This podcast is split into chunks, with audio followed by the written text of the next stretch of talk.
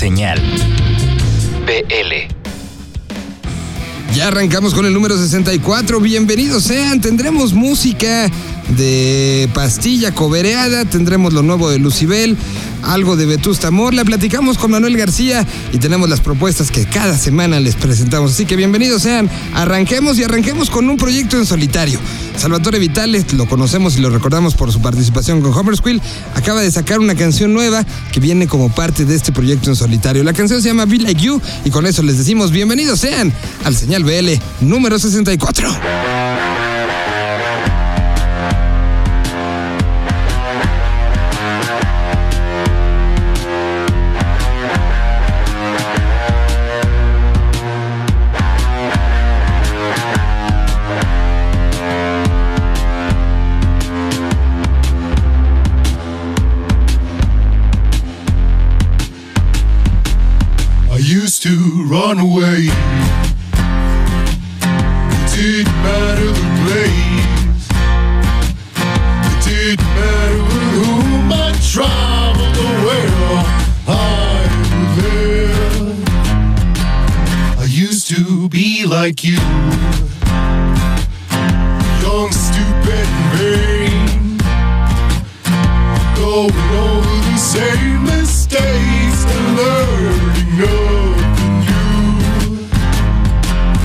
Learning nothing new,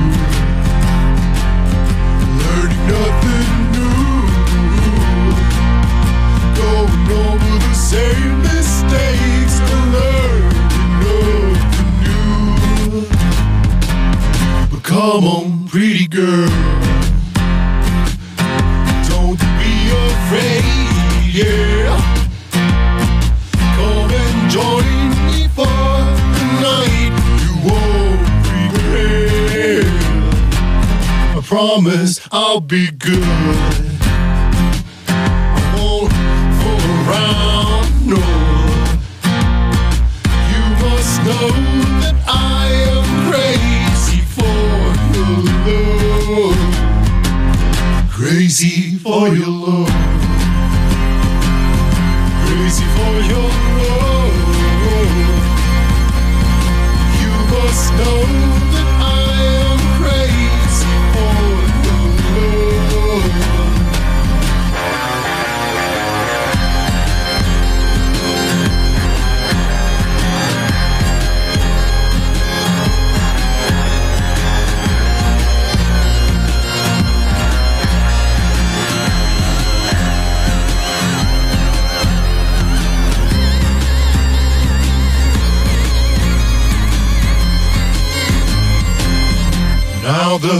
Times have changed.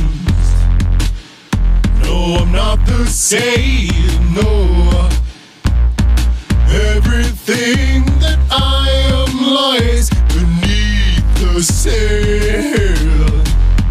No one knows my name. No one even cares. Lo que empezó como un proyecto que era guitarra, voz. Mucho más hacia otros géneros como lo hemos visto con Kill Aniston y con otros proyectos en solitario, se convirtió justamente en esto. Un proyecto que tiene mucha fuerza y que nos recuerda mucho bluegrass, mucho folk, muchas cosas y arrancamos con eso el día de hoy, que tiene mucho que ver con nuestro siguiente invitado, nuestro siguiente participante en este señal número 64. Les recordamos las redes sociales son senal-bl para Twitter o señal BL todo pegadito y con minúsculas para Facebook. Así platicamos con un personaje importante, un personaje que ha entendido y ha traducido el folk desde hace mucho tiempo, un eh, personaje que ha también sido utilizado y tomado como bandera por varios movimientos sociales. Estamos hablando del chileno Emanuel García. Tuvimos una plática con él y aquí el resultado de lo que hablamos. Señal BL. el pop se rescata como una visión también válida del hombre, de la música, del- de la sensorialidad ¿no? con la que se vive el mundo y también por supuesto alcanza unas esferas artísticas importantes. De hecho, para nosotros se convirtió en pop una banda tan fundamental como Los Prisioneros en un momento. Eh, vimos también a Café Tacuba con muchos compromisos eh, políticos, sociales, pero al mismo tiempo también defendiendo una, una forma de pop. Supongo que estas bandas en un momento tenían esta dicotomía de que si estaban trabajando con uno u otro lenguaje, casi que se les pedían explicaciones. Ya ahora eso sucede de una manera más natural en general en, la- en las bandas actuales y es una escena. Se está regresando a estar comprometido de una u otra manera con el entorno, ¿no? Algo que Claro. en algún momento también como que se nos había olvidado un poquito y que creo que, pues, particularmente si, si mencionamos que sigue existiendo esto que se llama rock en español, tiene que ser una de las bases, ¿no? Sí, sobre todo que el español tiene esta riqueza de idioma y los países hispanoparlantes, que somos devenidos países que éramos antiguas civilizaciones o culturas, porque España intervino en nuestras realidades culturales, entonces quiere decir que tenemos muchísimo que, que contar y que cantar, porque nuestra tradición histórica precisamente está vertida en la palabra, entonces claro, cualquier cosa que nos afecte hay que llevarla al idioma, cualquier cosa que nos haga crisis, cualquier cosa que pensemos.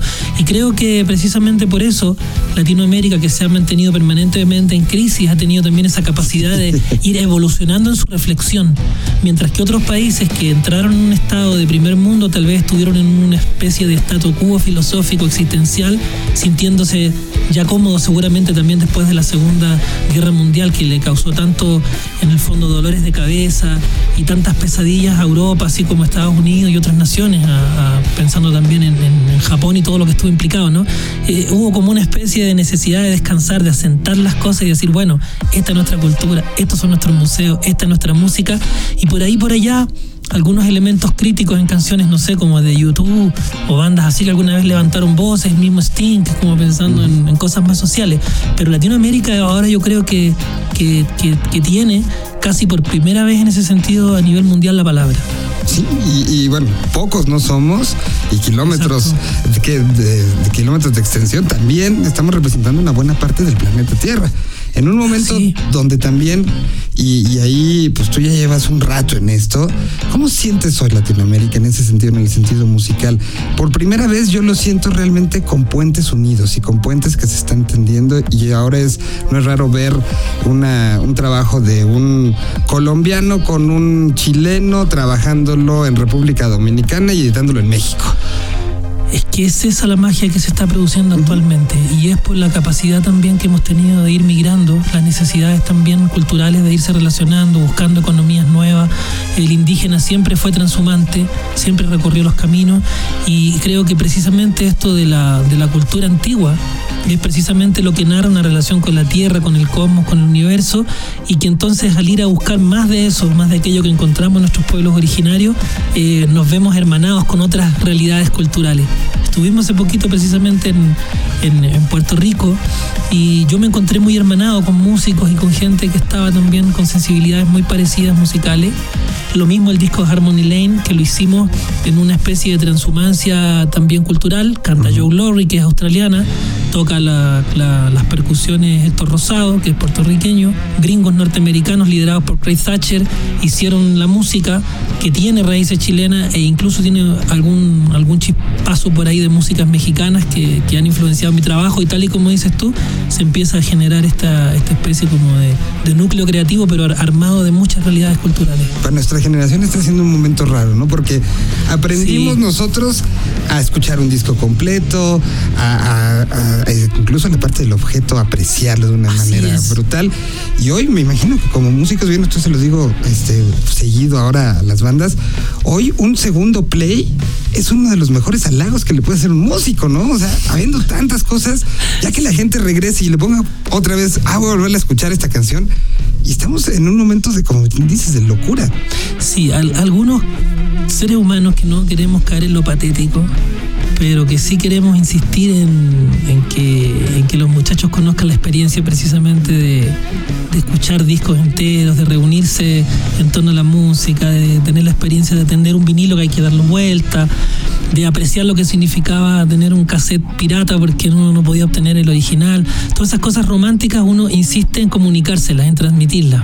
No por darles la, el discurso majadero de que una época sea mejor u otra, solamente que como las tecnologías actuales ya están y precisamente un segundo play pasa a ser como una, una alegría porque se transforma en un hit, una canción que alguien escuchó, eh, también esa unidad de conjunto de un álbum, de un material, es una experiencia y uno siempre está invitando a las nuevas generaciones a ver si de alguna manera se las ingenian para, para poder tener también esa experiencia. Yo digo, en combinación con, no es una cosa por otra, no es que los muchachos se vayan a poner ahora a escuchar cintas de cassette y, y punto, pero estaría bueno también que, se, que, les, que les picara el bichito de la curiosidad y poder entender de qué se trataba ese mundo, que creo que lo disfrutamos muchísimo a los que nos tocó. Y, y veo que es un tema que lo tienes muy consciente. Ahora, ¿qué tanto esta conciencia aplica al momento de tomar la decisión de voy a hacer un disco? Particularmente este tiene 14 temas. Eh, pudiste haber optado por, bueno, son 14 canciones, voy a estarlas pasando, sacando en internet, digital, que tengan cierta vida cada una, pero no, optaste por, me voy a la, a la antigüita. Es que esto es como los dibujos animados cuando lo viene persiguiendo la bola de nieve. La bola de nieve nos va a atrapar igual y vamos a tener que ya no hacer este trabajo mixto que hacemos en el fondo, que es siempre sacar materiales en físico. Hemos sacado vinilos dobles incluso del álbum anterior, Retrato Iluminado. Nos preocupamos del concepto carátula por lo que te estaba contando, porque insistimos en esa filosofía. Cuando digo insistimos es mi equipo de trabajo, Carlos Fonseca como manager y productor y la gente con la que trabajamos. Pero al mismo tiempo, ya por supuesto que estamos atendiendo esta forma de subir a los soportes digitales la música, de irla entregando a veces parcializada, a ver si la gente llega al disco o llega a las descargas completas de los discos a través de, de, la- de los soportes que hay, Spotify, Apple Music, etcétera, combinando los mundos.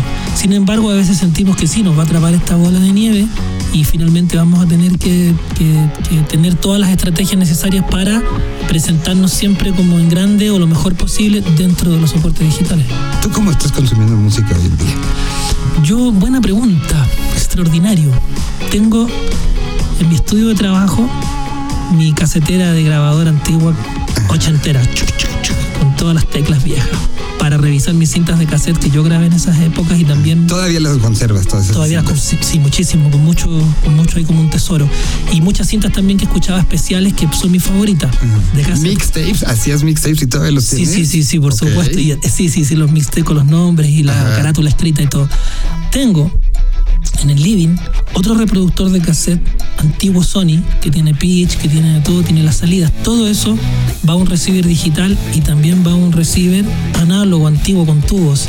Lo mismo el tocadisco, lo mismo el tocadisco y lo mismo los aparatos digitales, que puede ser un computador con una pantalla un proyector con pantalla hacia la pared para proyectar las películas en grande o los videos de, que aparecen, no sé, de, de- música. Y entonces, eh, según la calidad, lo llevo al soporte digital, al receiver digital o al análogo. Si entiendo que es más antiguo y se va mejor llevar esta música con los tubos que se prenden y el sintonizador de radio, por ejemplo, la radio es exquisito escucharla en estéreo en, en- en este, en este receiver análogo antiguo. Entonces tengo todo un monstruo articulado para que las músicas se escuchen bien. Y cuando ya, claro, es la fiesta de amigos, es la situación y quiero mostrar un disco y no voy a estar ahí dando vueltas la cinta o el vinilo, entonces pongo a Spotify o Apple Music o YouTube directamente si está puesta en el Apple con el computador y eso va a este Canon que va enchufado al hoyito y ya se reproduce en una calidad también bastante buena porque los parlantes funcionan y es a lo que le he metido un poco de plata en la casa y a lo único. Este disco me imagino que está pensado para ese sistema en tu casa. Claro, exacto. ¿Y, y cómo fue el proceso? ¿Dónde lo hiciste? Grabamos ¿Quién? en Ya nos contaste que hubo invitados Sí, espectaculares. espectaculares, en Red Rock, liderado por Craig Thatcher, que es embajador de guitarras Martin. Yo también, por eso nos encontramos, digamos, en algún momento teníamos el pie forzado a tocar juntos. Yo por primera vez tuve la experiencia de sentir el blues, eh, el groove de, de- de la música folk, estas influencias norteamericanas del rock. eh, en, en mi música, digamos, porque yo toqué temas viejos y Craig tocó encima, hicimos una combinación. Todo partió con mucho prejuicio de mi parte, pensando que al gringo no le iba a importar nada lo que yo tocaba y que iba a ser para él un poco incómodo. Y no hubo lenguaje en un concierto que hicimos en Chile. Decidimos hacer un disco Y fuimos hasta este estudio que es Red Rock, que a propósito del tema me encanta el lema, dice, tenemos los equipos y sabemos usarlos. Entonces, Kent Heckman, que es eh, el líder aquí, el, el ingeniero que grabó este disco, eh, tenía equipos del año 50, 40 a tubo, guitarras Nashville, las que son esas como un pelito, delgadas las cuerdas, otras barítono antiguas a lo Johnny Cash, para poder sonar en la, en la intención que yo tenía eh, de, la, de, la, de la sonoridad y el cuerpo.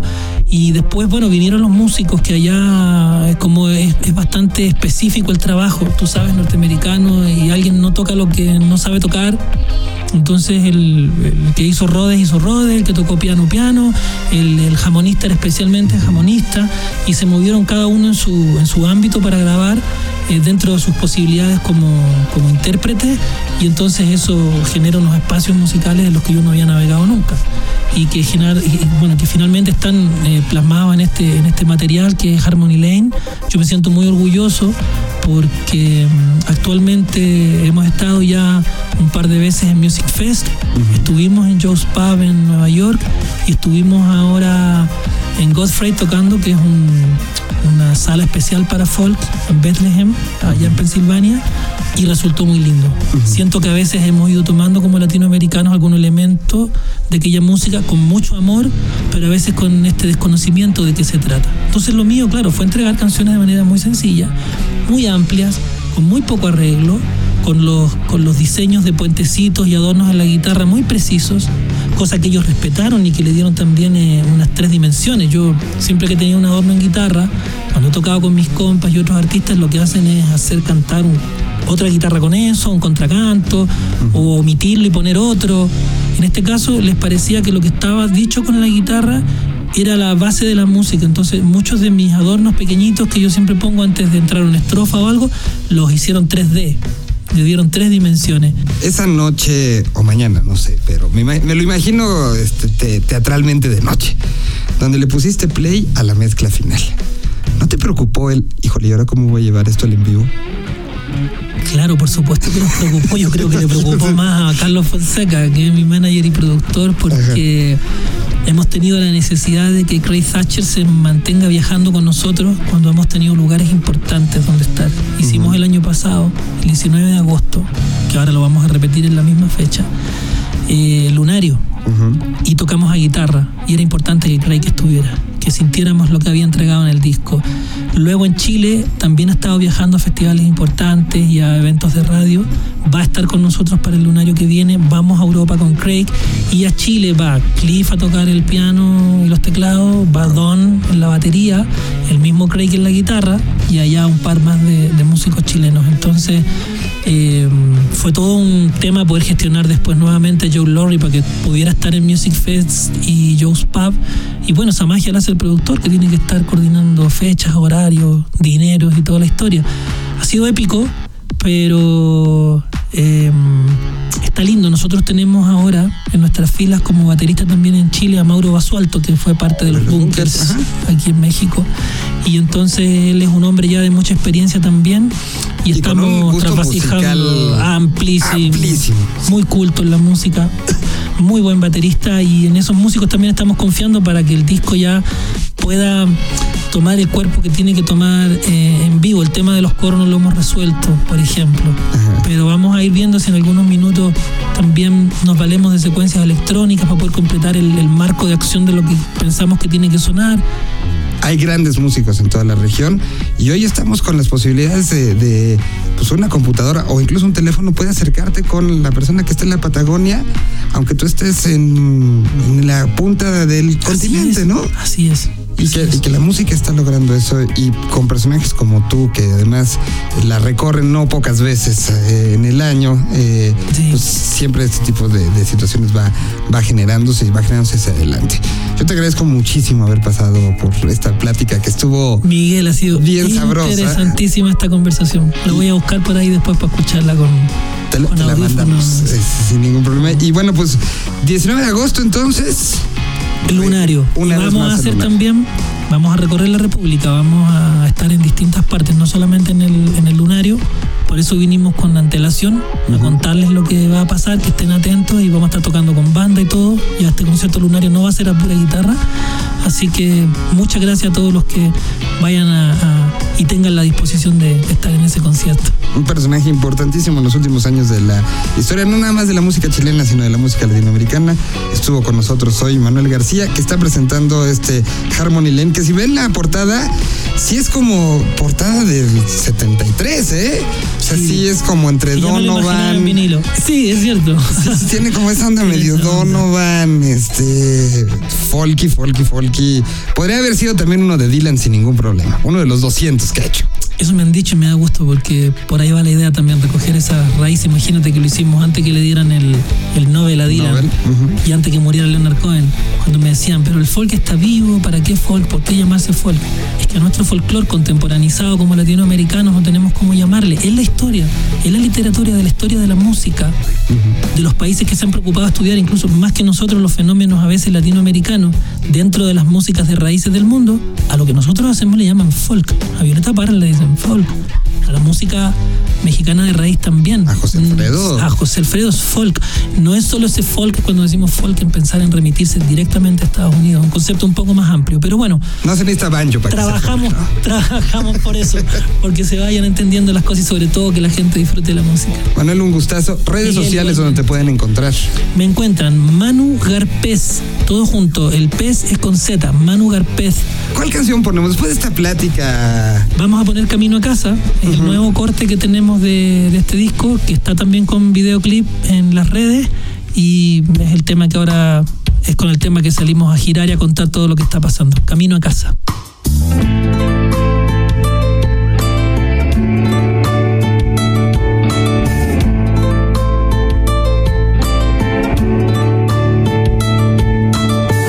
Veces me dices que vuelva pronto a casa y como un lobo enamorado de la luna voy corriendo.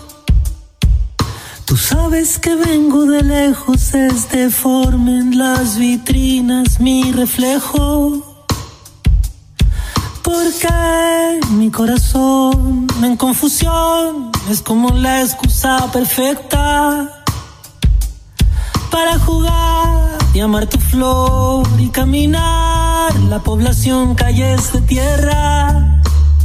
Yo sé lo que quieres,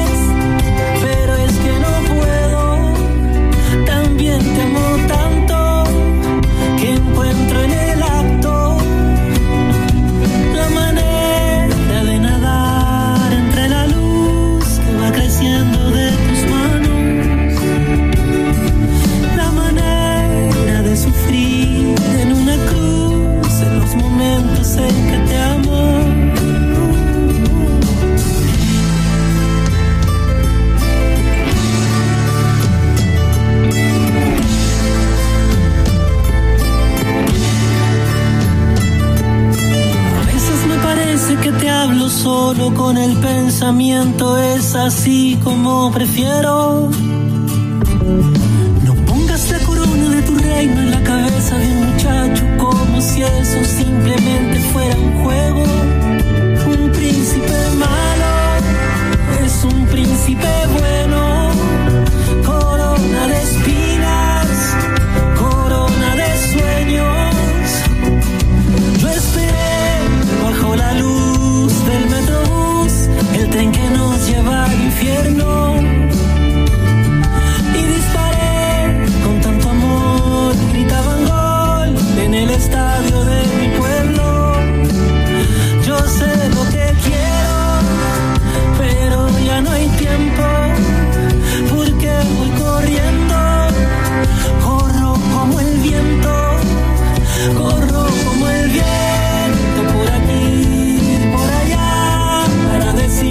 yo me siento.